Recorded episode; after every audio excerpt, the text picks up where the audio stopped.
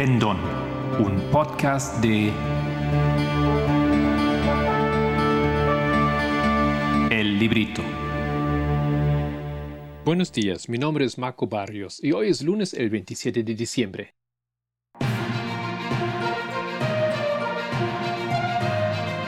¿Qué pasó la semana pasada en el movimiento?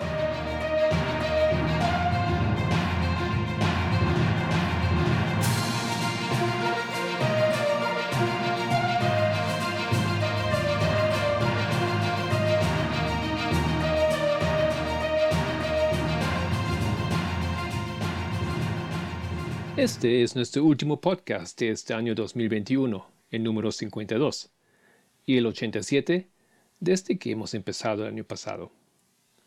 Realmente me sorprende que hemos llegado a este número y una vez más quiero agradecer al equipo, a Kelvin, a Carolina, que nos ayudó en la primera parte de la temporada, a Solange y a Dani en la técnica. Nunca han fallado, siempre han reservado un espacio en su semana para preparar, grabar y finalizar ese material. Y luego no puedo dejar de agradecer suficientemente a Cecilia, Raquel y a Orlando que han hecho posible con su apoyo financiero todo este proyecto. Creo que realmente hemos logrado hacer una contribución para proveer un material de estudio, de formación, de información para todos aquellos que quieren profundizar o repetir o escuchar en otras palabras lo que entendemos como el mensaje para esa generación de seres humanos, binarios y no binarios.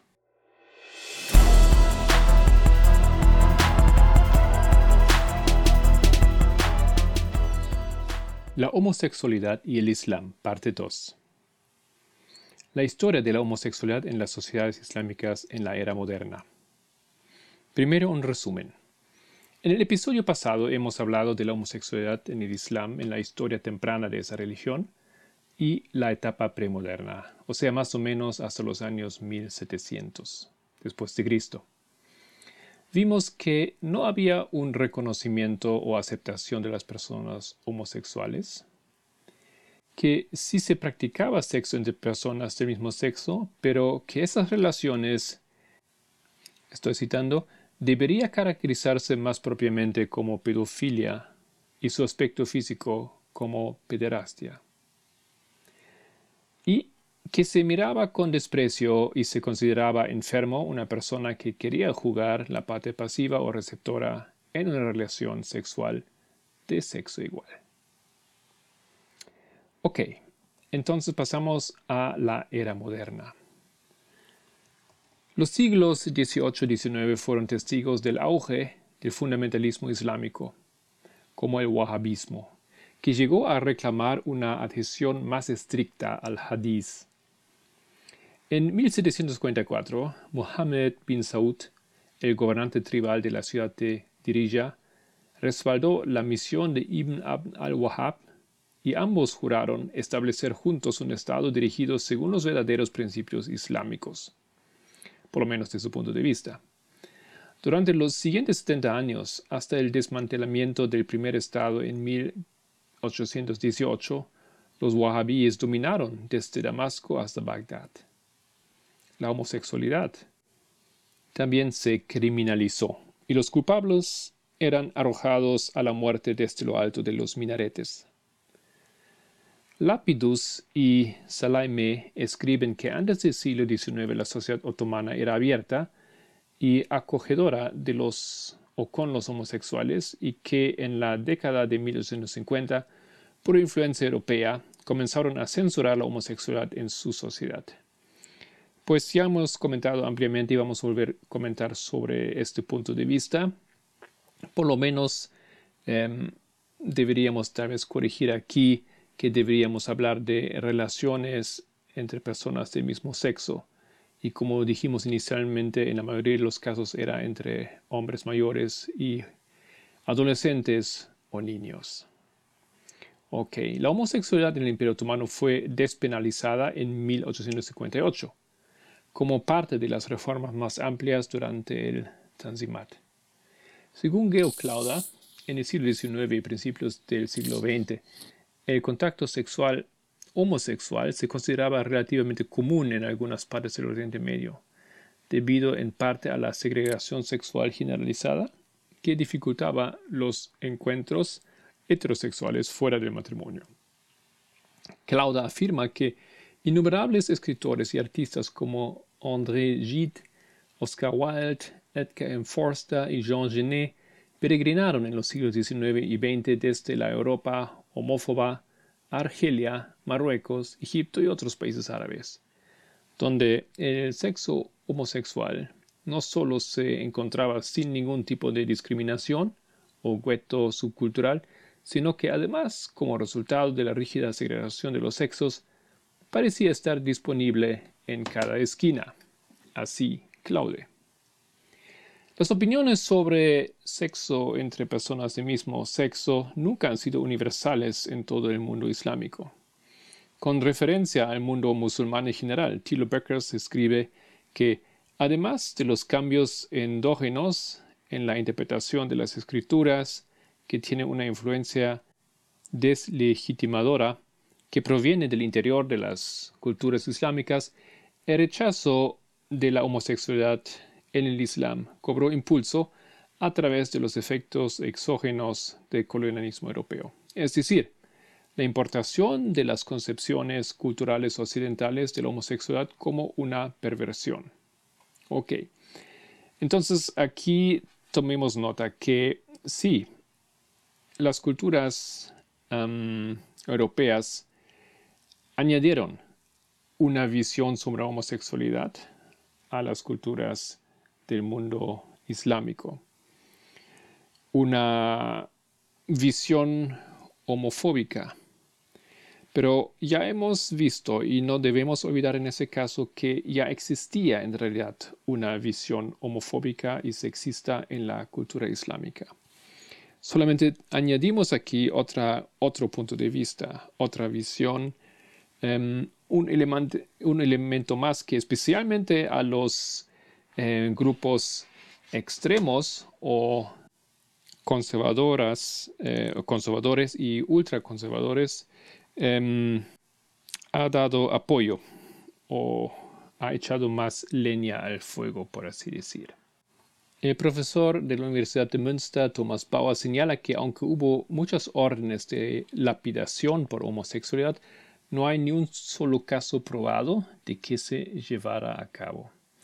Bauer continúa diciendo que aunque los movimientos islamistas contemporáneos condenan la homosexualidad como una forma de decadencia occidental, el prejuicio actual contra ella entre el público musulmán procede de una amalgama de la teoría jurídica tradicional islámica con las nociones populares que se importaron de Europa durante la época colonial, cuando la superioridad militar y economía de Occidente hizo que las nociones occidentales de la sexualidad fueran especialmente influyentes en el mundo musulmán. Ok, entonces eso he tratado de decir en otras palabras, ¿no es cierto? Que tenemos aquí una mezcla. Ya teníamos una postura homofóbica en el mundo islam, islámico y con eso se mezcló y añadió em, los europeos su punto de vista y su visión sobre la homosexualidad y desde luego tenemos un resultado mezclado. Pero es importante, es sumamente importante no eh, perder la vista de la situación original y de por sí ya en el mundo islámico. Sin los europeos, igualmente, había y hubiera habido una postura homofóbica y de desigualdad, una visión erradas sobre la homosexualidad en el mundo islámico. Otro punto, en el Código Penal de, la India de 1860, que incluía un estatuto antisodomía, como lo llamaron, se utilizó como base de las leyes penales en otras partes del imperio. Sin embargo, como señalan Dines y Donaldson, los países del norte de África, bajo la tutela colonial francesa, carecían de leyes anti-homosexuales que solo nacieron después, con todo el peso de la opinión islámica cayendo sobre quienes, siguiendo el modelo de los liberadores homosexuales de Occidente, pretendían hacer respetable públicamente la homosexualidad. Entre paréntesis, sobre todo los hombres adultos que adoptaron roles pasivos. Esta información es interesante importante porque tenemos aquí un ejemplo de países em, coloniales, por así decir, ¿no es cierto?, donde había adherentes del Islam. Y en esos países, independientemente de los colonizadores, em, se implementaron mm, leyes o medidas contra las personas que querían lograr una liberación de los homosexuales en esos países. Después, em, los países de Jordania, Bahrein y recientemente India han abolido las sanciones penales por actos homosexuales consentidos introducidos bajo el régimen colonial. La persecución de los homosexuales se ha visto exacerbada en las últimas décadas por el aumento del fundamentalismo islámico y la aparición del movimiento por los derechos de los homosexuales en Occidente que permitió a los islamistas presentar la homosexualidad como una importación occidental nociva. Entonces, lo que parece acontecer aquí es que la homosexualidad em, o el rol de los europeos o del mundo occidental en el mundo islámico se ha usado de diferentes maneras. En un momento, los puntos de vista anti-homosexualidad que vinieron con los cristianos con los colonizadores se han simplemente usado y adaptado a la, em, religión, em, específicamente las corrientes extremas y conservadoras del Islam. En otro momento vemos que cuando la homosexualidad ya ha sido más aceptada y defendida en el mundo cristiano, se comenzó a plantear la homosexualidad o la libertad o los derechos iguales para homosexuales como un asunto que ha sido importado por eh, el Occidente y en compañía con sentimientos anticristianos, pues parecía de repente ser una, una buena idea de pintar e ilustrar este asunto de este punto de vista. En todos los casos podemos ver que la postura homofóbica la postura sexista, la postura contra la homosexualidad en el mundo islámico ha sido ha existido independientemente de cualquier otra influencia, ya sea de cristianismo otras religiones y culturas, y ya existía desde hace básicamente los inicios. Gracias por estar con nosotros, el equipo del pendón. Si quieres profundizar con alguno de los temas de este podcast, encuéntranos en www.librito.org.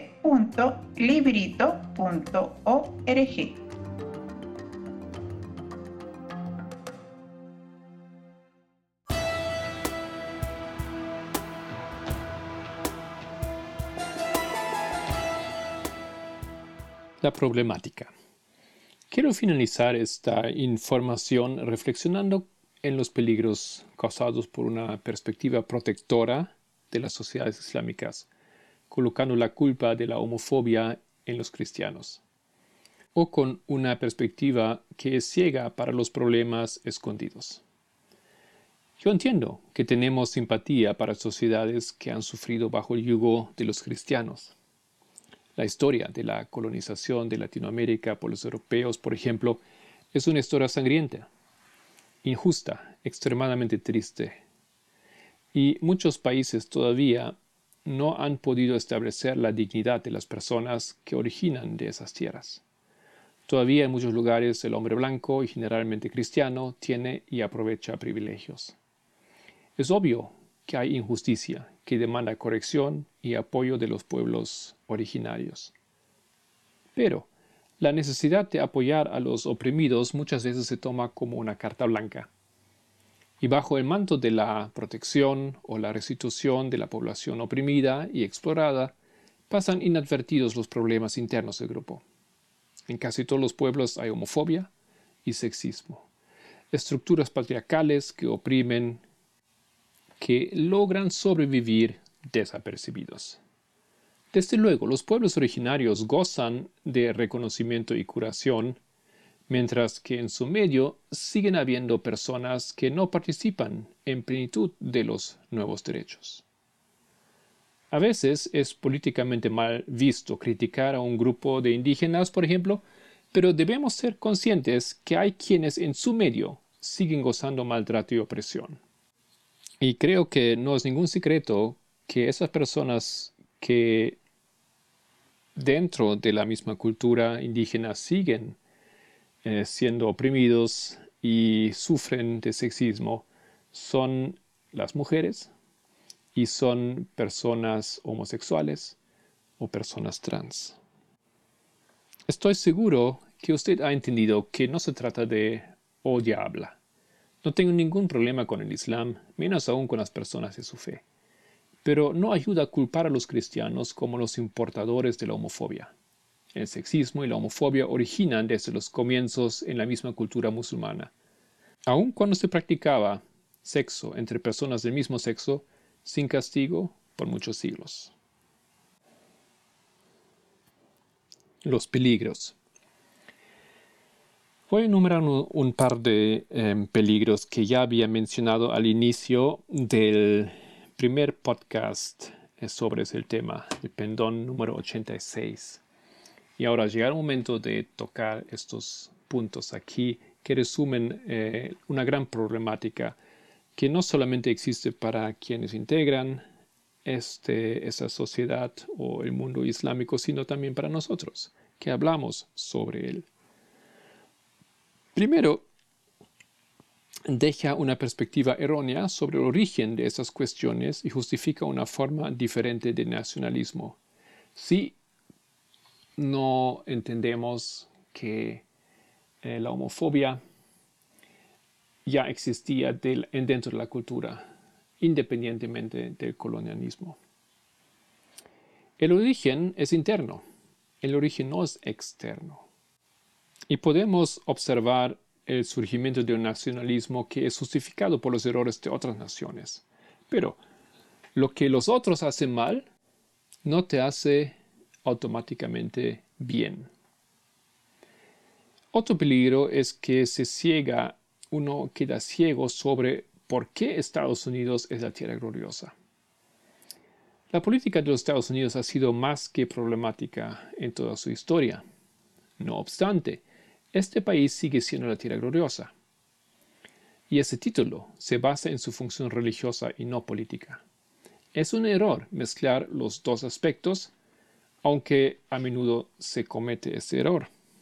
Y parece tan obvio y tan fácil combinar esa cara más visible de esta nación con lo que ha acontecido internamente, culturalmente, socioculturalmente y en la religión, que ha podido desarrollarse y levantarse en esta tierra.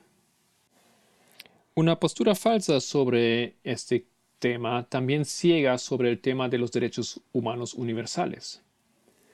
En muchos lugares los derechos humanos son retratados como una invención de la cultura occidental cristiana.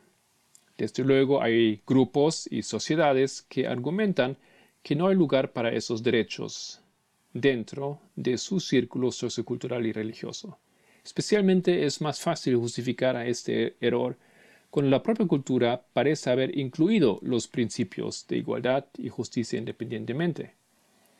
Por eso es importante observar honestamente a cualquier cultura, cualquier religión y sociedad.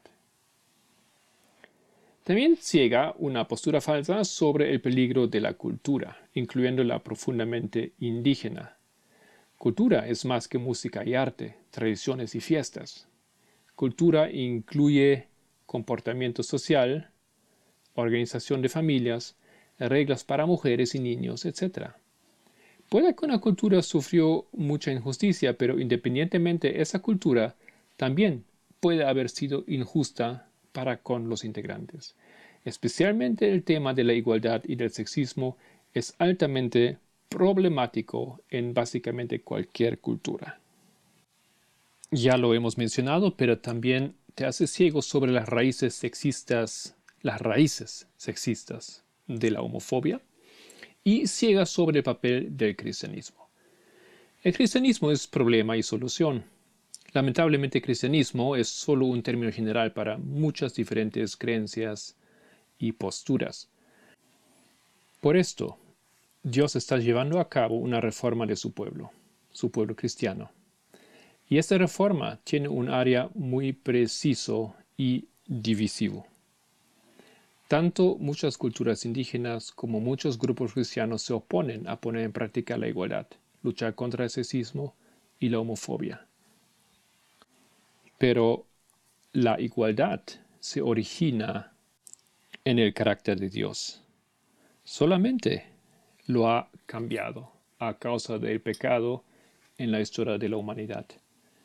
Pero siempre ha sido un gobierno igual el que Dios había creado y Él está en camino a restablecer este plan original.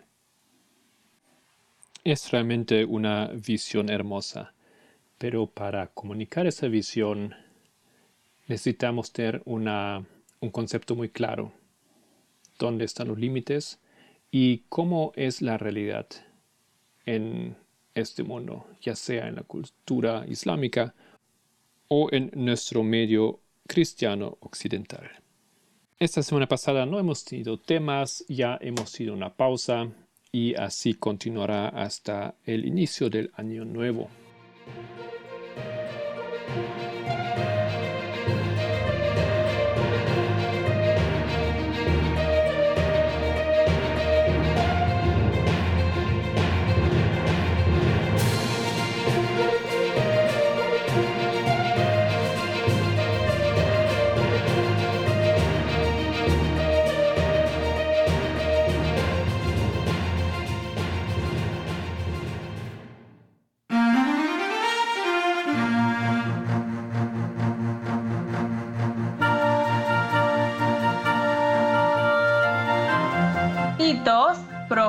Hola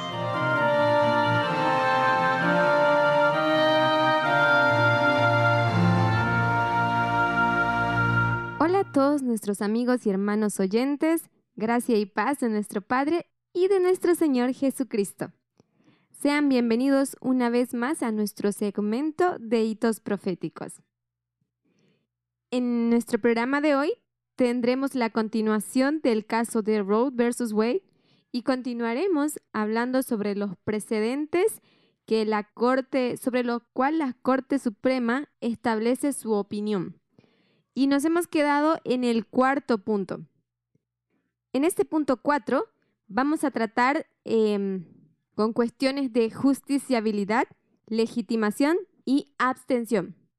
Para ello, quiero hacerles esta pregunta, o quiero que la tengan en la mente. ¿Han establecido Road y los das ese interés personal en el resultado de la controversia Baker versus Carr, que asegura que la disputa que se pretende adjudicar se presentará en un contexto adverso y en una forma históricamente vista como capaz de resolución judicial. ¿Y qué efecto tuvo el hecho de que tuvieran pendientes los cargos penales por aborto contra el doctor Halford en el Tribunal Estatal sobre la conveniencia de que el Tribunal Federal le concedería una ayuda como demandante interventor? Bueno, en estos puntos se trata de, de entender si existen intereses enteramente personales o este caso puede tener una trascendencia no solamente para la persona como un caso particular, esta es tu sentencia, y aplícala. No, sino que el efecto que tienen estas demandas en los casos en los que están basándose es como Baker versus Carr y otros que ya hemos mencionado, como el Flash versus Cohen, estos casos em, muestran que en, en, evidencia estos resultados, a esta, este veredicto que ellos recibieron de la Corte Suprema, es que no solamente obtuvieron un fallo a su favor las personas apelantes o los demandantes, sino también que se ejecutó un cambio en la Constitución, puesto que estos casos revelaban un fallo en ella, y se hizo enmiendas para corregir o ajustar la, la, la Constitución a la necesidad del pueblo, de la generación en la que se está. ¿Ok? Entonces, vamos a abordar estos puntos de esta manera. Pero vamos a seguir estudiando cómo es que la Corte Suprema, Suprema perdón, plantea eh, los precedentes en los cuales ella basa su opinión. Y dice lo siguiente, a Jen Rowe, a pesar del uso del seudónimo, no se sugiere que Rhodes sea una persona ficticia. A los efectos de su caso, aceptamos como verdadera y como establecida su existencia. Su estado de embarazo desde el inicio de su demanda en marzo de 1970 y hasta el 21 de mayo de ese año, cuando presentó una declaración jurada de alias ante el Tribunal de Distrito y su incapacidad para obtener un aborto legal en Texas. Bien, considerando el caso de Road en el momento de su presentación y posteriormente hasta mayo, no se puede discutir que entonces presentaba un caso o controversia y que totalmente aparte de los efectos de la clase, ella como mujer soltera, embarazada, frustrada por las leyes del aborto penal de Texas, tenía plena capacidad para impugnar estos estatutos. De hecho, no vamos a leer solamente que el escrito del apelado afirme realmente lo contrario. El nexo lógico entre el estatus afirmado y la reclamación que se pretende adjudicar, que está basado en el caso Flash versus Cohen, en el fallo de este caso, y el grado necesario de contención, Golden versus Schrickler, están ambos presentes. O sea, la demanda y el derecho a impugnar estos estatutos de la Constitución de Texas están basados en estos dos casos que tuvieron que son que funcionan como precedente de estos casos de que sí se puede hacer una enmienda que corrija ese, ese aspecto de la Constitución, esa prohibición que es una ley que contradice otro aspecto de la Constitución, como bien lo plantea al inicio, que sería primera, cuarta, quinta, novena y decimocuarta enmienda. Bien, veamos. Ahora aquí dice, el apelado señala, sin embargo, que el expediente no revela que Roe estuviera embarazada en el momento de la audiencia del Tribunal del Distrito el 22 de mayo de 1970. 6 o 17 de junio siguiente, cuando se presentaron la opinión y la sentencia al tribunal, y sugiere que el caso de Roe debe ser ahora discutible porque ella y todos los demás miembros de su clase ya no están sujetos a ningún embarazo en 1970. La regla habitual en los casos federales es que debe existir una controversia real en las etapas de revisión, de la apelación o del cerciorati, y no simplemente en la fecha de inicio de la acción United States versus Motionware. Este es un caso que muestra cuándo es que se puede obviar el hecho de que la acción, o sea, el embarazo hubiese pasado, pero este es un caso donde va a mostrar este precedente. También es el caso de Golden versus Strickler, que es, está en la Supra, sección 5, que es el, el Medical Committee for Human Rights. Que esos son aspectos o detalles que vamos a ir entrando más adelante. Pero quiero que entendamos sobre qué aspectos está colocando la Corte Suprema su opinión, bajo qué precedentes. Sin embargo, continúan explicando y dicen lo siguiente. Pero cuando en este caso el embarazo es un hecho significativo en el litigio, el periodo normal de gestación humana de 266 días es tan corto que el embarazo llegará a término antes de que se complete el proceso habitual de apelación. Si esta terminación hace que el caso sea discutible, los litigios sobre el embarazo raramente sobrevivirían mucho más allá de la fase del juicio. y de la revisión de la apelación será efectivamente denegada. Entonces hay que considerarlo, ¿verdad? No puede ser los nueve meses de embarazo un limitante para que para una apelación o para ver si el caso continúa siendo discutible o no, sino la consecuencia, el efecto posterior. Porque si no, todos los casos serían denegados, porque hasta que se apele, se acepte la demanda y se convoque a juicio, pues ya se acabó los nueve meses de embarazo. Y esto es simplemente burocracia legal o judicial.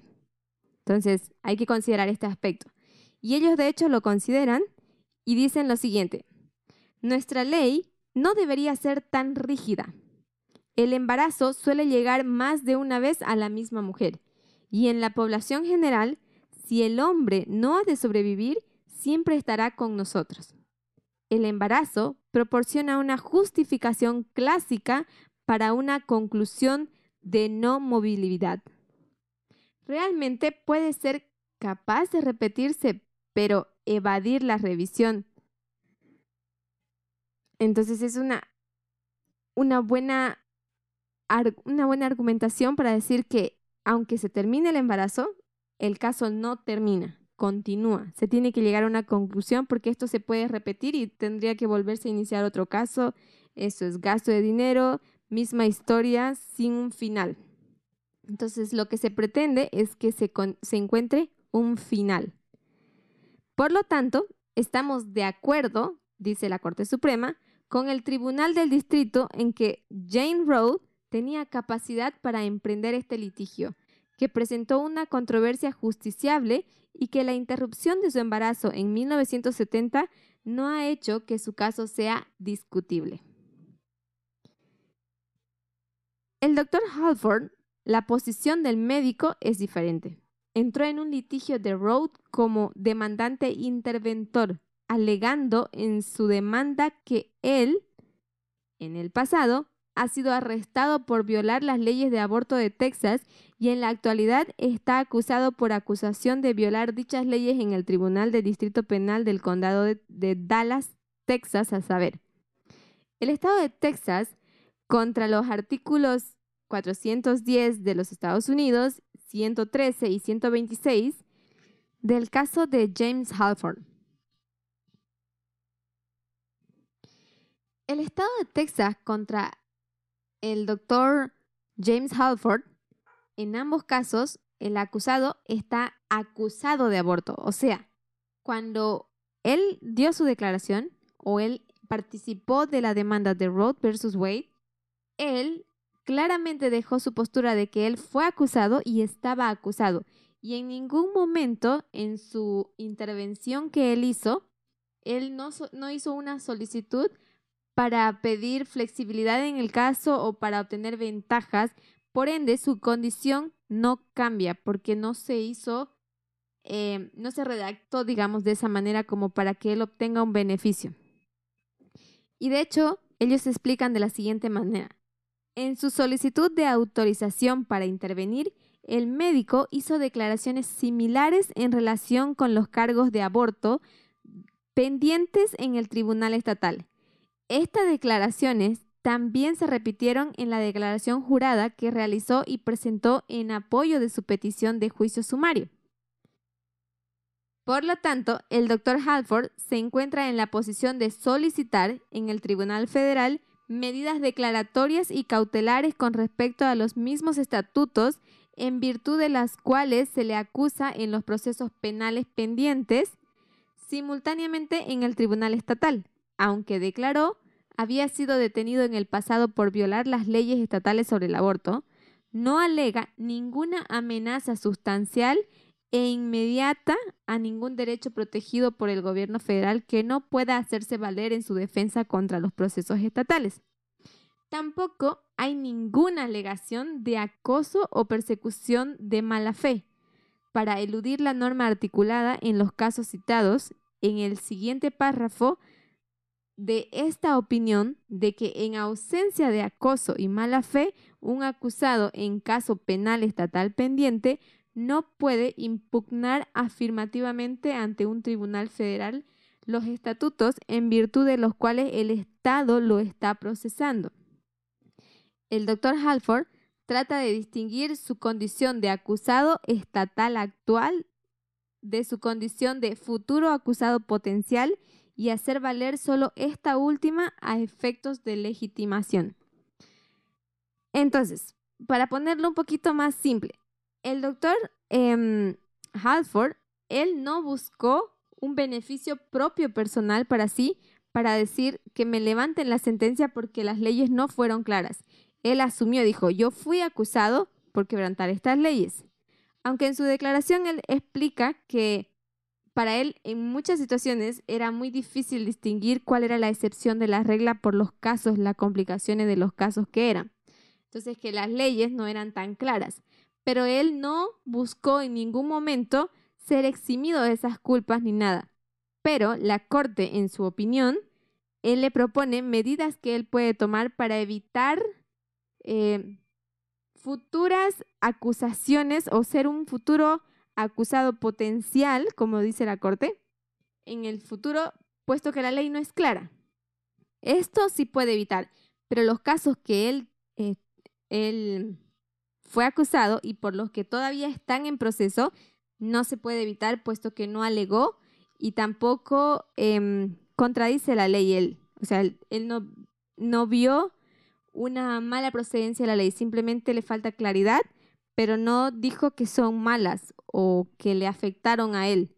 Entonces no pide tampoco se cambie esta situación. Lo que él, lo que él está pidiendo en su intervención es darle claridad a estas leyes, puesto que son contradictorias con ciertos principios de, con ciertos otros artículos de dentro de la ley. Espero me haya dejado entender. Pero siguiendo con este, vemos lo siguiente.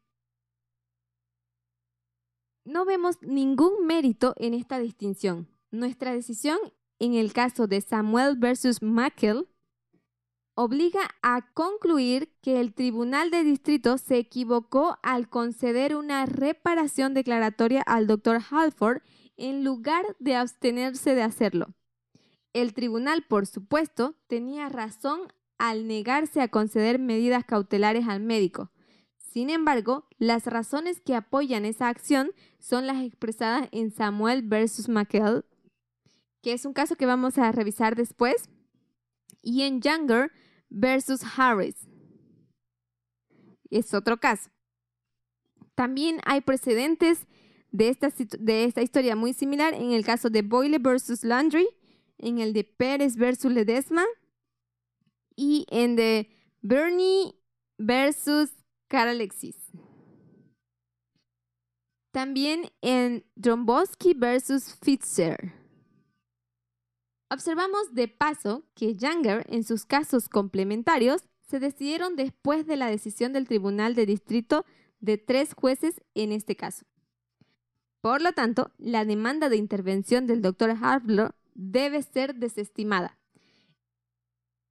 se le remite a sus defensas en el proceso penal estatal contra él, revocamos la sentencia del Tribunal del Distrito en la medida en que concedió al doctor Halford una reparación y no desestimó su demanda de intervención. Entonces, esa sentencia es em, desestimada, ¿ok? O sea, es anulada, digamos. Porque el doctor Halford no debía ser, em, tener una reparación, sino más bien debería haber sido intervenido. Perdón, no buscó una reparación, sino más bien que desestimó la intervención. O sea, es como que su, su intervención, su apoyo que brindó al caso de Road versus Way, esto es desestimado como intervención. Bien, los DAS, en vista de nuestro fallo en cuanto a la capacidad de Road en su caso, la cuestión de la capacidad de los DAS en su caso tiene poca importancia. Las reclamaciones que hacen valer son esencialmente las mismas que las de Road y atacan los mismos estatutos. Sin embargo, observamos brevemente la postura de los DAS. Y observen cómo, cómo plantea la opinión, su opinión la Corte. Dice lo siguiente. Sus alegatos los presentan como un matrimonio sin hijos. La mujer no está embarazada, no desea tener hijos en este momento debido a que han recibido el consejo médico de que la señora Das debe evitar el embarazo y por otras razones muy personales.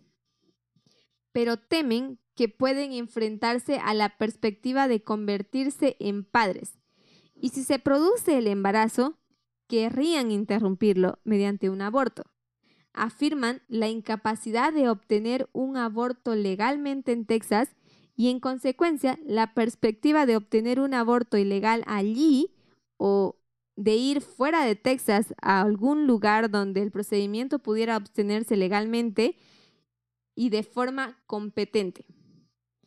Por lo tanto, tenemos que tenemos como demandantes a una pareja casada que tiene como perjuicio inmediato y presente afirmado solo un supuesto efecto judicial sobre su felicidad marital, porque se ven obligados a la elección de abstenerse de las relaciones sexuales normales o de poner en peligro la salud de Marida a través de un posible embarazo. Su argumento es que en algún momento en el futuro la señora Dad podría quedar embarazada debido a un posible fracaso de las medidas anticonceptivas. Y en ese momento, en el futuro, podría querer un aborto que entonces podría ser ilegal bajo los estatutos de Texas. Esta misma formulación de la posición de los DAS revela su carácter especulativo. Su presunto prejuicio se basa en un eh, perdón, su, su presunto perjuicio se basa en un posible fracaso anticonceptivo en el futuro. Es decir, un posible embarazo en el futuro, una posible falta de preparación para la paternidad en el futuro y un posible deterioro de la salud en el futuro. Una o varias de estas posibilidades pueden no tener lugar y todas pueden no combinarse.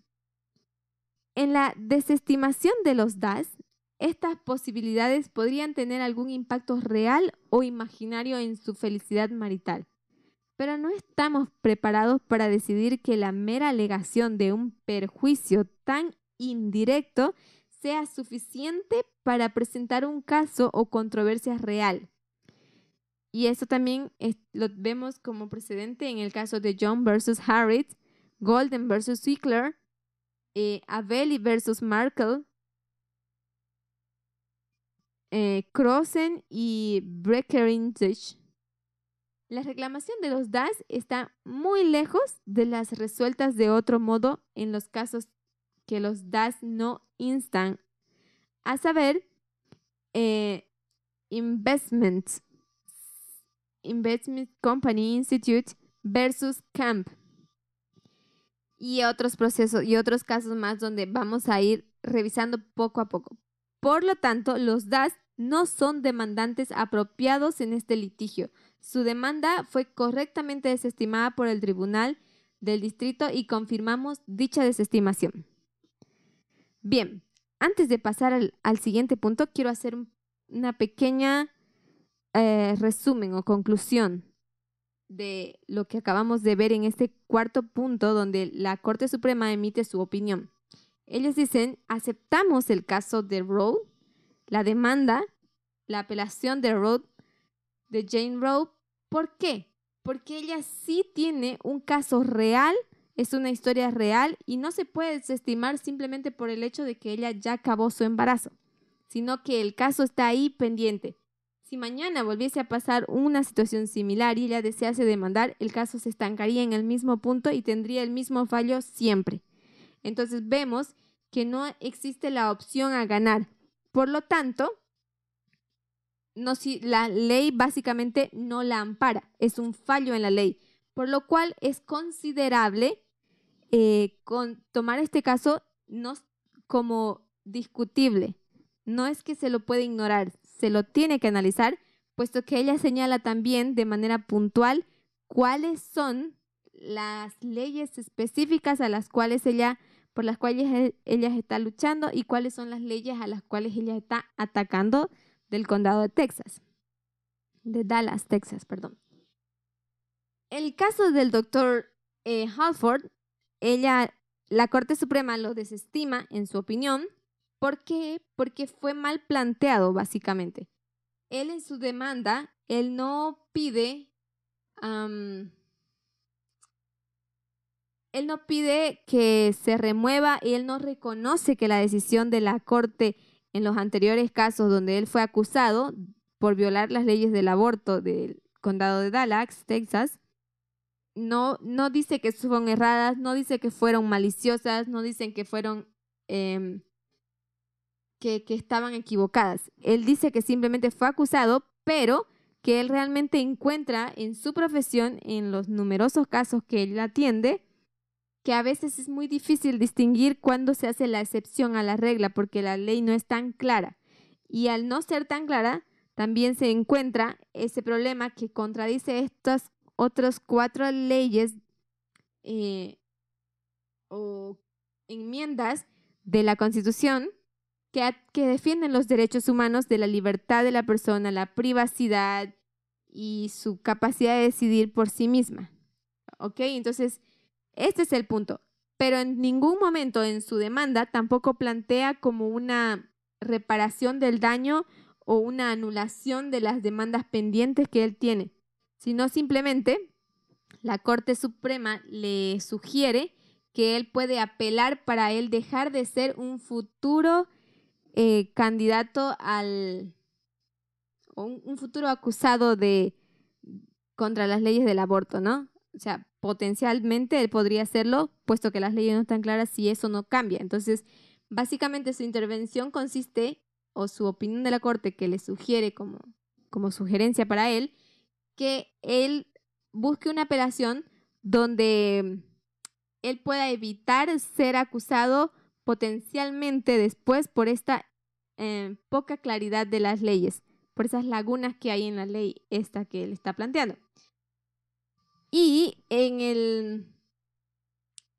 Pero en el caso de Road no aporta, puesto que no apunta tampoco siquiera a las, a las mismas leyes de Road versus Wade, sino que no, no fueron claramente presentadas como perjudiciales para él mismo.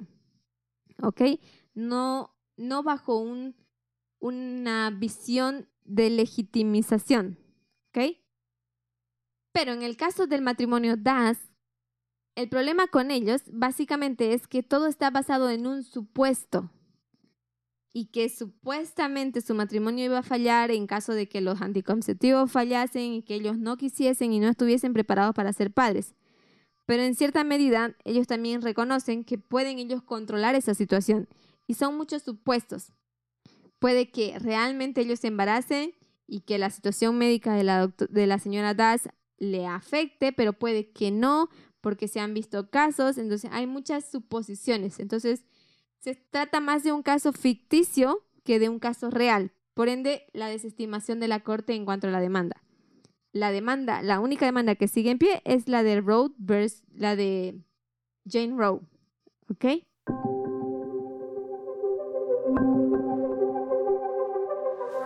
Bien, ahora vamos a continuar con el punto 5 y el 6, que son muy breves. En el punto 5 de la opinión de la Corte dice lo siguiente. La idea principal del ataque de la apelante a los estatutos de Texas es que invaden indebidamente un derecho que se dice que posee la mujer embarazada de elegir interrumpir su embarazo, que es la enmienda, la nove- novena enmienda. La recurrente descubriría que ese derecho en el concepto de libertad personal incorporado en la cláusula del debido proceso de la decimocuarta enmienda o en la intimidad personal, matrimonial, familiar y sexual, que se dice protegida por la Carta de los Derechos y Penumbras. Y para eso también tenemos un precedente que es el caso de Griswold versus Connecticut y Einstadt versus Baird. Em, que ya puede, o sea, al analizar estos casos podemos ir observando cómo fueron los resultados de la corte. Y entre los derechos reservados al pueblo de la novena enmienda, Gilsburg versus Connecticut y otros casos más, ah, antes de abordar esta reclamación, creemos que es conveniente examinar brevemente en varios aspectos la historia del aborto por la visión que esta historia nos puede proporcionar y luego examinar los propósitos e intereses del Estado detrás de las leyes penales sobre el aborto. Bueno, una pequeña conclusión. El quinto punto de la Corte Suprema es básicamente estudiar las apelaciones que el caso de Roe em, presenta en violación a la libertad del derecho de la mujer embarazada de elegir si puede o no interrumpir su, su embarazo. Entonces se trata más del concepto de libertad. Y cuando hablamos del concepto de libertad, estamos hablando de la decimocuarta enmienda, que es uno de los pilares fundamentales de la Constitución de los Estados Unidos. Entonces, tenemos que poder observar esto. Entonces, hay una contradicción bastante grande de una ley de Estado contra una ley federal. Y esto es lo que se tiene que ajustar. Por eso se ven en la medida de analizar históricamente el caso del aborto, el tema del aborto, y entender la visión histórica que éste nos puede proporcionar. Bien, punto número 6 de la opinión de la Corte. Tal vez no se aprecia en general que las leyes restrictivas del aborto penal vigentes en la mayoría de los estados hoy en día son relativamente recientes. Dichas leyes, que generalmente prohíben el aborto o su intento en cualquier momento del embarazo, excepto cuando es necesario para preservar la vida de la mujer embarazada, no son de origen antiguo ni siquiera de derecho común. Por el contrario, se derivan de los cambios estatuarios efectuados en su mayor parte en la segunda mitad del siglo XIX. Veamos. Punto número uno de la, de la opinión número seis. Actitudes antiguas no se pueden determinar con precisión. Se nos dice que en la época del imperio persa se conocían los abortivos y que los abortos criminales eran severamente castigados. También se nos dice, sin embargo, que el aborto se practicaba tanto en la época griega como en la romana y que recurría a él sin escrúpulos. Se recurría a él sin escrúpulos. El Efesio Soranos, a menudo descrito como el más grande de los antiguos ginecólogos, parece haberse opuesto en general a las prácticas de aborto libre imperantes en Roma. Consideraba necesario pensar primero en la vida de la madre y recurría al aborto cuando, bajo este criterio, consideraban que el procedimiento era aconsejable.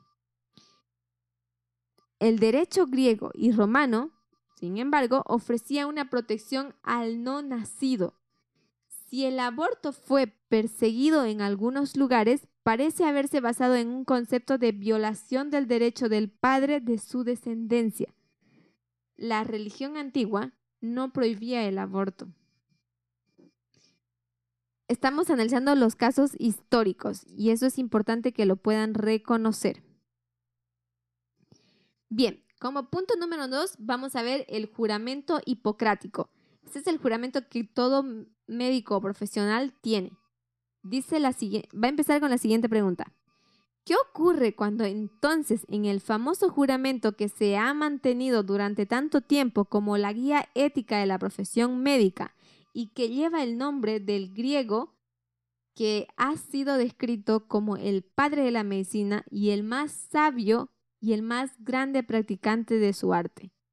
Y la personalidad médica más importante y más completa de la antigüedad, que dominó las escuelas de medicina de su tiempo y que tipificó la suma del conocimiento médico del pasado? El juramento varía un poco según la traducción particular, pero en cualquier traducción el contenido es claro. No daré ninguna medicina mortal a nadie si me pide ni sugiere ningún consejo de este tipo y de la misma manera no daré a una mujer un pesario para producir el aborto o daré una droga o no daré una droga mortal a nadie si se me pide, ni haré una sugerencia en este efecto. Del mismo modo, no daré a una mujer un remedio abortivo. Ese es el juramento. Aunque el juramento no se menciona en ninguno de los principales escritos, en este caso, ni en Doe versus Bolton, que es un caso que precede bastante fuerte en la historia de los casos abortivos en América, representa la cúspide del desarrollo de los conceptos éticos estrictos en medicina y su influencia perdura hasta nuestros días. ¿Por qué la autoridad de los Hipócrates no disuadió la práctica del aborto en su época y en la de Roma? El difunto, el difunto doctor Eldenstein nos proporciona una teoría. Él dice, el juramento no era indiscutible ni siquiera en la época de Hipócrates. Solo la escuela pitográfica de filósofos desaprobaba el acto relacionado con el suicidio. La mayoría de los pensadores griegos, en cambio, elogiaban el aborto, al menos antes de la viabilidad. Aristóteles, política y tal vez el punto 7 se puede decir el artículo 7, que sería de la ley 13, 1335b. Para los pitagóricos, sin embargo, se trataba simplemente de una cuestión dogmática. Para ellos, el embrión estaba animado desde el momento de la concepción y el aborto significaba la destrucción de un ser vivo. La cláusula sobre el aborto del juramento por lo tanto, se hace eco de las doctrinas pitagóricas. En ningún otro estado, perdón, en ningún otro estrato de la opinión griega se sostenían o proponían tales puntos de vista con el mismo espíritu de austeridad inflexible. El doctor Eldenstein concluye que el juramento se originó en un grupo que presentaba solo un pequeño segmento de la opinión griega y que ciertamente no fue aceptado por todos los médicos antiguos. Señala que los escritos médicos, hasta Galeno, dan evidencia de la violación de casi todos sus mandatos. Pero con el fin de la antigüedad se produjo un cambio decidido. La resistencia contra el suicidio y contra el aborto se hizo común. El juramento llegó a ser popular. Las enseñanzas emergentes del cristianismo estaban de acuerdo con la ética pitagórica. El juramento se convirtió en el núcleo de toda la ética médica y fue aplaudido como la encarnación de la verdad. Así sugiere el doctor Eldenstein que es un manifiesto pitagórico y no la expresión de una norma absoluta de conducta médica. Ahora, la Corte dice lo siguiente, nos parece que esta es una explicación satisfactoria y aceptable de la aparente rigidez del juramento hipocrático. Nos permite comprender en un contexto histórico una declaración de ética médica aceptada y venerada desde hace mucho tiempo. Pero, aún continúa. Punto 3. El derecho común. Entonces, veamos. Es indiscutible que el derecho consuetudinario, el aborto realizado antes de la vivificación, el primer movimiento reconocible del feto en el útero que aparece normalmente entre la 16 y la semana 18 de embarazo, 20 más hasta más o menos 20, no era un delito procesable. La aceleración parece haberse Em, en la semana 21 la aceleración parece haberse desarrollado a partir de una confluencia de conceptos filosóficos, teológicos y de derecho civil y canónico anteriores sobre cuándo comienza la vida. Estas disciplinas abordaron la cuestión de manera diversa en términos del momento en que el embrión o el feto se formó y se hizo reconocible como humano, o en términos de cuando una persona eh, llegó a existir, es decir, infundida en un alma o animada. En los primeros años de la legislación inglesa, se llegó a un consenso generalizado de que estos hechos ocurrían en algún momento entre la concepción y el nacimiento. Esto era la animación mediata. Aunque la teología cristiana y el derecho canónico llegaron a fijar el momento de la animación a los 40 días en el caso de los varones y a los 80 días en el caso de las mujeres. Una opinión que persistió hasta el siglo XIX, por lo demás, hubo poco acuerdo sobre el momento preciso de la formación o la animación. Sin embargo, había acuerdo en que antes de ese momento el feto debía considerarse parte de la madre y por lo tanto su destrucción no era un homicidio. Debido a la continua incertidumbre sobre el momento exacto en que se produce la animación, a la falta de cualquier base empírica, para el punto de vista de los 40-80 días y quizás a la definición de Aquino del movimiento como uno de los dos primeros principios de la vida, Bracton se centró en el despertar poco, eh, en el despertar como un punto crítico. La importancia de la aceleración fue retomada por estudiosos posteriormente del derecho consuetudinario que introdujo en el derecho constitucional recibido en este país, en los Estados Unidos.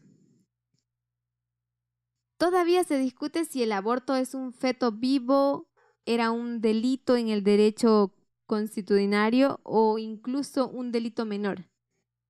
Brampton, describiendo a principios del siglo XIII, pensaba que era un homicidio.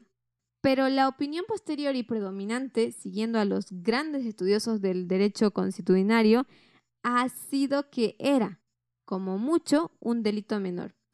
En un pasaje frecuentemente citado, Coke adoptó la posición de que el aborto era una mujer preñada, es un gran delito y no un asesinato. Blackstone le siguió diciendo que si bien el aborto después de la fecundación había sido considerado homicidio involuntario, aunque no asesinato, la ley moderna adoptó un punto de vista menos severo.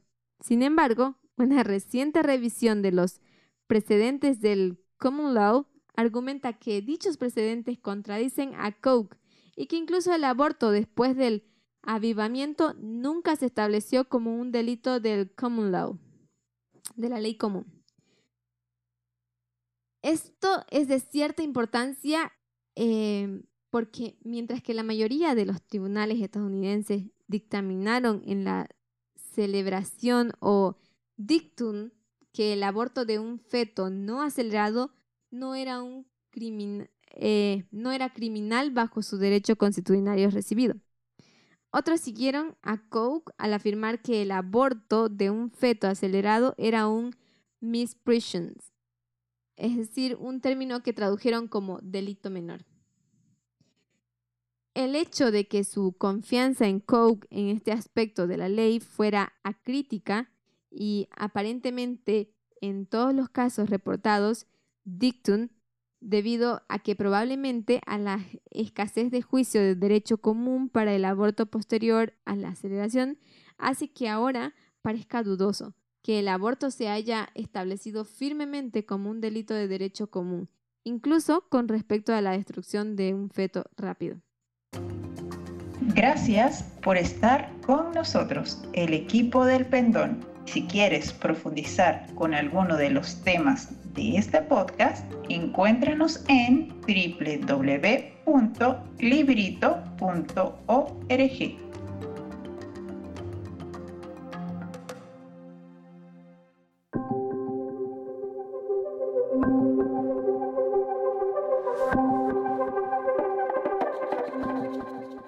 Bien, para terminar el podcast del día de hoy, voy a terminar con el punto 4 del, de la opinión número 6 de la Corte Suprema.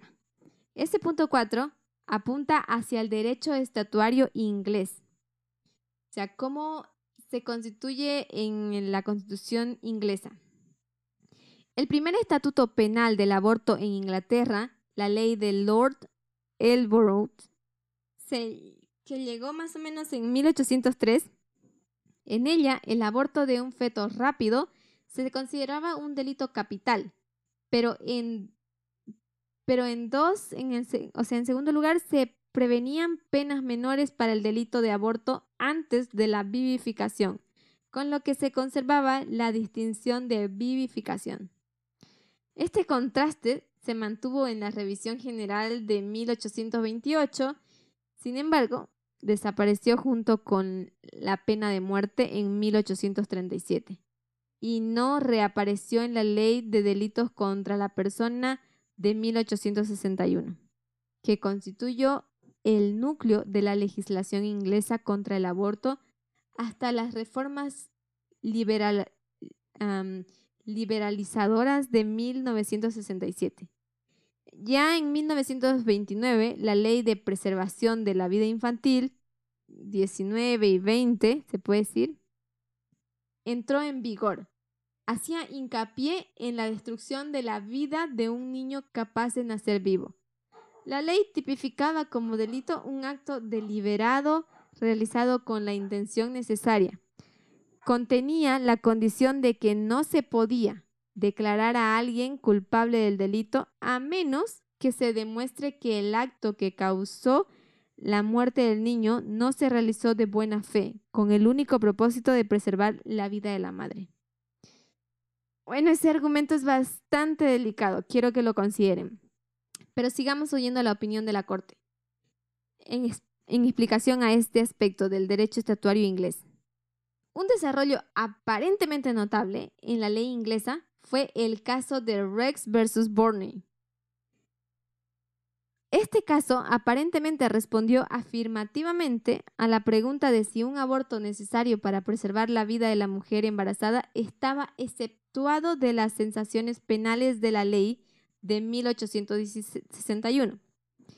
En sus instrucciones al jurado, el juez McNaten se refirió a la ley de 1929 y observó que esa ley se refería al caso en que un niño es asesinado por un acto deliberado en el momento en que está siendo entregado en el curso ordinario de la naturaleza.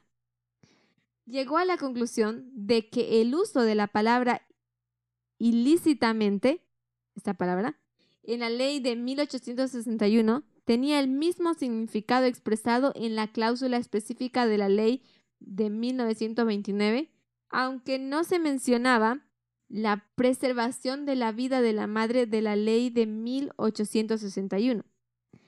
A continuación, interpretó la frase preservar la vida de la madre en sentido amplio, es decir, en un sentido razonable, para incluir una amenaza grave y permanente para la salud de la madre, e instruyó al jurado para que absolviera al doctor Borney y encontraba que había actuado de buena fe creyendo que el aborto era necesario para este fin. El jurado lo absolvió. Recientemente, el Parlamento promulgó una ley del aborto. Se trataba de la ley del aborto de 1967. La ley permite que un médico autorizado realice un aborto cuando otros dos médicos autorizados estén de acuerdo en que la continuación del embarazo implicaría un riesgo que la vida de la mujer embarazada o de un daño a la salud física o mental de la mujer embarazada o de cualquier niño existente de la familia mayor que si se interrumpiera el embarazo. lo que quiere decir es que o en el caso, por ejemplo, en que existe un riesgo sustancial en que si el niño naciera sufriría de tales anormalidades físicas o mentales como para ser gravemente discapacitado, real o razonablemente previsible de la mujer embarazada. También permite que un médico, sin la concurrencia de otros, interrumpa un embarazo cuando opine de buena fe que el aborto es inmediatamente necesario para salvar la vida o evitar un grave daño permanente a la salud física o mental de la mujer embarazada. Bien, todavía hay más, más puntos que observar dentro de este, este aspecto em, de la opinión de la Corte que me parece que son importantes entender, porque se está presentando, hasta ahora hemos estudiado simplemente el, el derecho estatuario inglés, que es, son uno de los argumentos fuertes que se presentan en la Corte al momento de hablar del tema del aborto. También hemos hablado del derecho común de, del ser humano, ¿no? Entonces, de vivir del derecho a la vida, que se trata esto básicamente. Pero también hemos hablado sobre el juramento hipocrático que tienen los médicos, o sea, el aspecto del, el aspecto del caso desde la perspectiva médica. Y hemos hablado sobre las actitudes antiguas, o sea, cómo era históricamente abordado el caso del aborto, ¿no? Entonces, estos son puntos importantes que me parecen eh, cruciales entenderlos desde la perspectiva de las leyes y sus contextos históricos originales para así poder emitir una opinión clara y correcta sobre estos temas. Bien, en el próximo podcast continuaremos con los puntos que son los argumentos con los cuales se combate este, este caso, o sea, a los cuales se enfrenta James Rowe cuando está en corte. Bien, por el momento vamos a quedar ahí. Quiero agradecerles por su atención y agradecerles por compartir con nosotros un año maravilloso. Este es nuestro último podcast del año. Les deseamos de corazón todo el equipo de Librito eh, un fuerte abrazo, una feliz Navidad, que la hayan pasado súper genial y que tengan un muy próspero y bendecido año 2022. Esperamos estar a su lado y que ustedes estén a nuestro lado, creciendo en la gracia de nuestro Señor Jesucristo. Y pues trabajando para su obra. Sin más que decirles, me despido de ustedes con un fuerte abrazo, deseándoles un feliz año nuevo y que Dios los bendiga. Hasta la próxima.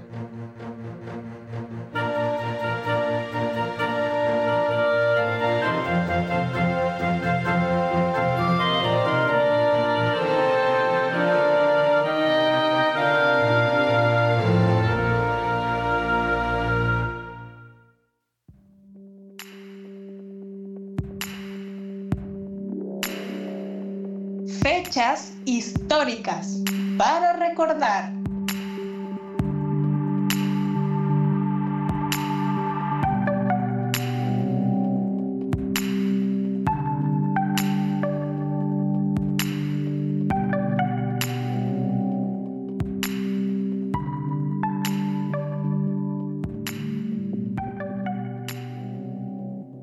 Hola, buenos días mis oyentes, mi nombre es Kelvin Moreno y les envío un fuerte abrazo de parte del equipo del Pendón. Espero hayan pasado una Navidad bendecida con sus seres queridos. Acompáñenme a repasar las noticias más relevantes de la semana. Comencemos hablando sobre Vladimir Putin. Putin quiere inmediatas garantías de seguridad para rebajar la tensión en Ucrania. El presidente ruso, Vladimir Putin, ha exigido esta semana inmediatas garantías de seguridad a Estados Unidos y a la OTAN con el fin de rebajar la tensión con Ucrania, a la que se le acusa de preparar una nueva ofensiva contra Doban. Putin ha adelantado que las negociaciones con Occidente comenzarán en enero del 2022 en Ginebra, ciudad donde ya tuvo lugar a mediados del año la cumbre con el presidente de Estados Unidos Joe Biden. En respuesta a la pregunta de una periodista occidental sobre una posible invasión rusa de Ucrania, Putin ha subrayado que Rusia no amenaza a nadie y que es Estados Unidos quien ha desplegado misiles cerca de la frontera rusa como la Unión Soviética hiciera con Cuba en 1962. Putin ha subrayado que es Kiev el único responsable de la actual tensión. También denuncia que Occidente está creando en el país vecino una antirrusia, con el permanente suministro de armamentos y el lavado de cerebro de la población. Putin subraya que Moscú está dispuesto a mantener unas buenas relaciones de vecindad con Ucrania a cualquier precio, pero que al día de hoy eso parece prácticamente imposible. Ha recordado que para el Kremlin el ingreso de Ucrania a la OTAN es inadmisible, ya que significaría el emplazamiento de armamento ofensivo en el país vecino. A veces parece que vivimos en mundos diferentes. Ha lamentado y agrega que la propuesta rusa de garantías de seguridad, que incluye la renuncia a la OTAN, a toda la actividad militar en Europa Oriental, el Cáucaso y Asia Central, y la retirada de las armas nucleares de Estados Unidos en Europa, no son, no son algo extraño. Putin ha subrayado que las próximas acciones de Rusia dependerán de las garantías que reciba de Occidente, al que acusó de engañar a Moscú al aceptar en su seno a varios países de Europa Oriental y del antiguo espacio postsoviético, pese a que prometió que nunca lo haría. La ministra de Exteriores del Reino Unido, Liz Truss, condenó la retórica agresiva e incendiaria del gobierno ruso contra Ucrania y la OTAN. La OTAN es una alianza defensiva, mientras que Ucrania continúa mostrando una moderación encomiable frente a las provocaciones y agresión rusa, dijo Truss en un comunicado. La jefa de la diplomacia británica sostuvo por su parte que la acumulación de tropas rusas en la frontera ucraniana y en la ilegalmente anexada Crimea es inaceptable. La Casa Blanca rechazó las acusaciones del presidente ruso y subrayó que la única agresión que se ve es su retórica belicosa y el aumento de la presencia militar rusa en la frontera. Además, la portavoz del gobierno de Joe Biden, Jen Psaki, no quiso confirmar el anuncio de Putin de que las conversaciones sobre esta crisis comenzarán en enero en Ginebra, aunque sí reconoció que esa es la intención y pidió esperar a que se cierren los detalles. Continuaremos hablando sobre Nueva York. Nueva York declara el racismo como crisis de salud pública. La gobernadora de Nueva York, Kathy Hochul, afirmó esta semana una serie de medidas destinadas a combatir la discriminación y el racismo, incluida la clasificación del racismo como una crisis de salud pública. Muchos de los proyectos de ley están dirigidos a las desigualdades en el sistema de salud de Nueva York, los que se hicieron aún más evidentes durante la pandemia incluida una medida para evaluar el racismo médico que afecta a los recién nacidos y a sus madres. La crisis de mortandad maternal para las madres negras es particularmente aguda en la ciudad de Nueva York, donde tiene ocho veces más probabilidad de morir por una causa relacionada con el embarazo que las madres blancas, la tasa más alta de los Estados Unidos. Otro proyecto de ley se centra en revisar la definición de delitos de odio, formalizar cómo las fuerzas del orden recopilan e informan los datos demográficos de las víctimas y los perpetradores de delitos de odio, y requieren que ciertas organizaciones estatales informen sus datos demográficos, especialmente con respecto a los estadounidenses de origen asiático y de las islas del Pacífico. Una de las medidas también exigen que la Oficina de Servicios Tecnológicos del Estado de Nueva York ayude a las agencias estatales a mejorar su tecnología de traducción de idiomas. Solo en la ciudad de Nueva York se habla más de 700 idiomas y dialectos, y la falta de servicio de traducción de idiomas ha afectado las habilidades de los residentes para votar y protegerse contra el COVID-19. Durante demasiado tiempo las comunidades de color en Nueva York se han visto frenadas por el racismo sistemático y trato desigual, dijo Hochul esta semana en un comunicado. Me enorgullece firmar una legislación que aborda esta crisis de frente, combatiendo el racismo, ampliando la equidad y mejorando el acceso para todos, dijo la misma. El senador estatal Kevin Parker dijo que espera que la clasificación del racismo como una crisis de salud pública obligue a las organizaciones y agencias gubernamentales a enfocarse en soluciones sistemáticas.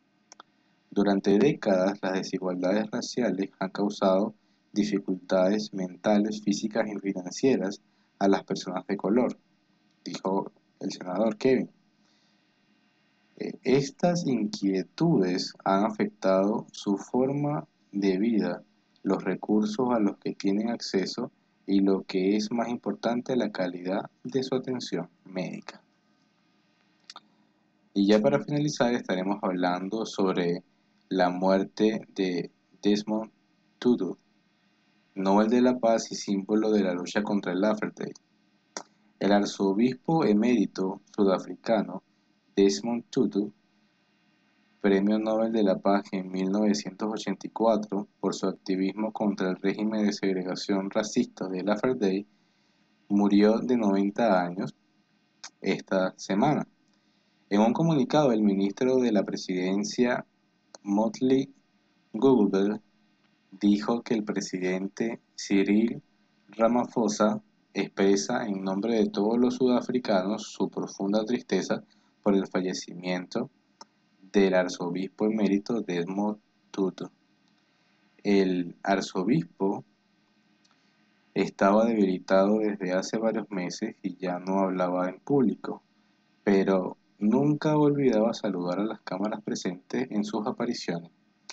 Con su imborrable sonrisa y con una mirada pícara detrás de la mascarilla, seguía cautivando las miradas de afuera cuando acudió a vacunarse con el COVID-19 o cuando asistió a una ceremonia religiosa para celebrar sus 90 años. Tanto negros como blancos consideraban a Tutu la conciencia de la nación, un testimonio perdurable de su fe y espíritu de reconciliación en una nación dividida. Predicó contra la tiranía de las minorías, de las minorías blancas e incluso después de un final, después de su final, nunca vaciló en su lucha por una Sudáfrica más justa, llamando a la élite política negra a rendir cuentas con tanta lucha como la que había hecho con los afrikaners blancos. En sus últimos años, lamentó que su sueño de una nación arcoíris aún no se hubiera hecho realidad.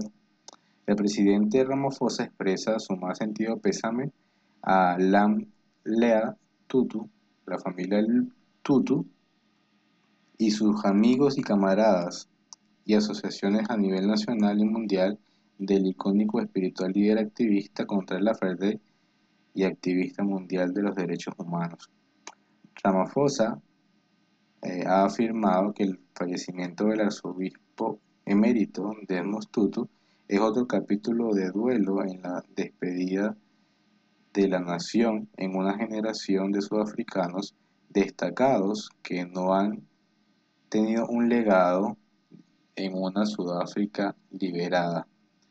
Desmond Tutu fue un patriota sin igual, un líder de principios y pragmático que, en su sentido que dio sentido a la percepción bíblica de lo que la fe sin obra está muerta.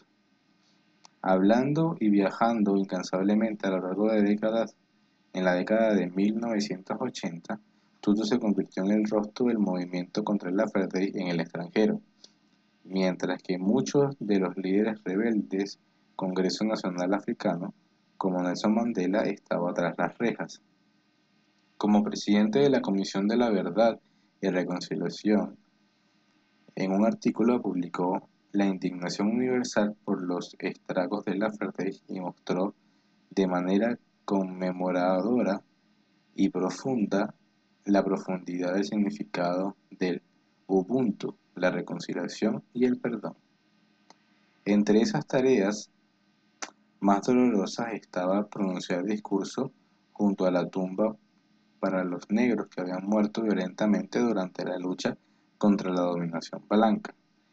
Estamos cansados de vivir a los funerarios. Estamos cansados de venir a los funerales, de hacer discursos semana tras semana. Es hora de detener el desperdicio de vidas humanas, dijo una vez Tutu. En su rica vida inspiradora pero desafiante, Desmond Tutu superó la tuberculosis, la brutalidad de las fuerzas de seguridad de Lafferdey y la intransigencia de los sucesivos regímenes de Lafferdey. Ni Kashmir, ni los gases lacrimógenos, ni los agentes de seguridad pudieron intimidarlo o disuadirlo en su firme creencia sobre la liberación. En febrero de 1990, Tutu condujo a Mandela a un balcón del ayuntamiento de la ciudad del Cabo con vista a una plaza donde el talismán del ANC hizo su primer discurso público después de 27 años de prisión.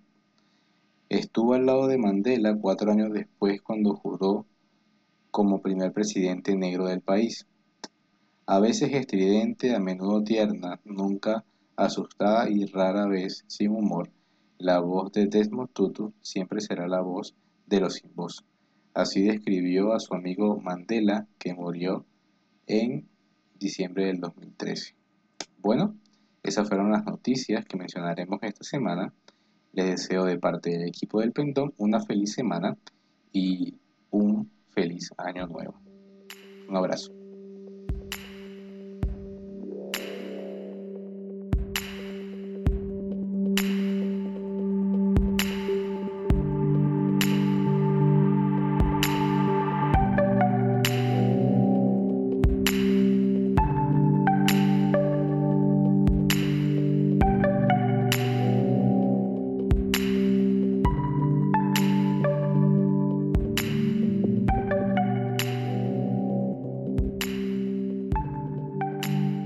Que les haya gustado este podcast y les deseo un feliz comienzo de esa nueva semana y este nuevo año.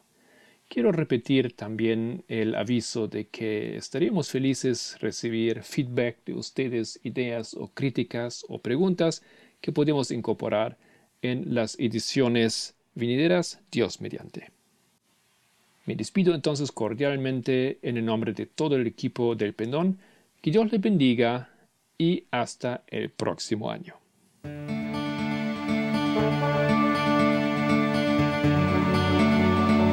El Pendón, un podcast de